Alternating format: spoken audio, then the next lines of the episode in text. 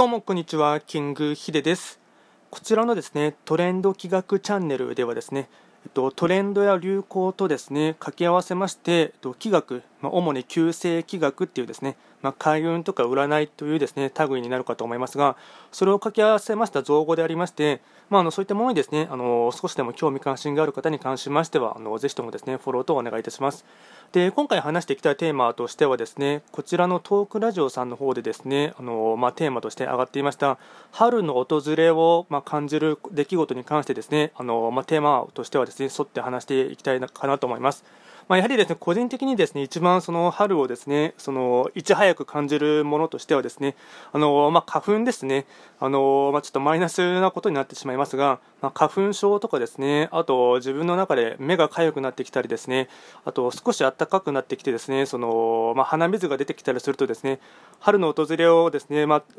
一番感じるのはですね早く感じるのは花粉をの季節を感じた時かなと思います。なので、えっとまあ、個人的に言ってしまいますとあのあまり晴れた日がですね正直体調が良くないというかですね晴れている時にあのやはり花粉は多く舞っているっていうのがですねその体感としてもすごいありますので、えっとまあ、体調面だけで考えますと雨が降っている方があの、まあうんまあ、鼻水とかですねあと花粉のその目のですねかゆみっていうのはですね収まっているって感じですね。ただその、まあ、気分的なそのななんていうやはりずっと雨ばっかり続くとですねあの、まあ、傘さして外出しないといけないとかっていうですね、まあ、若干面倒くささもありますしあと洗濯が乾きにくいというのもありますのでやはりそういうふうにトータル的なことを考えますと、まあ、晴れている方がですね気分的にはいいかなっていうのがありますね。あとはもう一つですね春の訪れを感じるのはですねあの3月のですね、まあ、住んでいる地域にもよってもバラバラだと思いますが、まあ、僕は今あの名古屋市愛知県名古屋市に住んでるんですけども、まあ、大体ですね3月20日前後あたりからですね桜がですね咲き始めますのでやはりその桜のですね花とかをですね見ますとあとまあいわゆる花見シーズンですね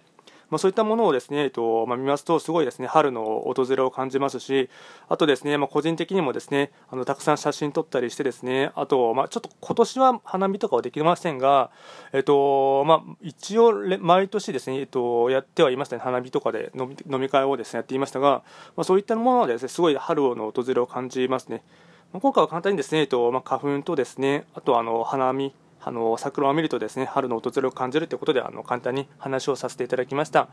今回もですね、えっと、最後まで聞いていただきましてありがとうございました。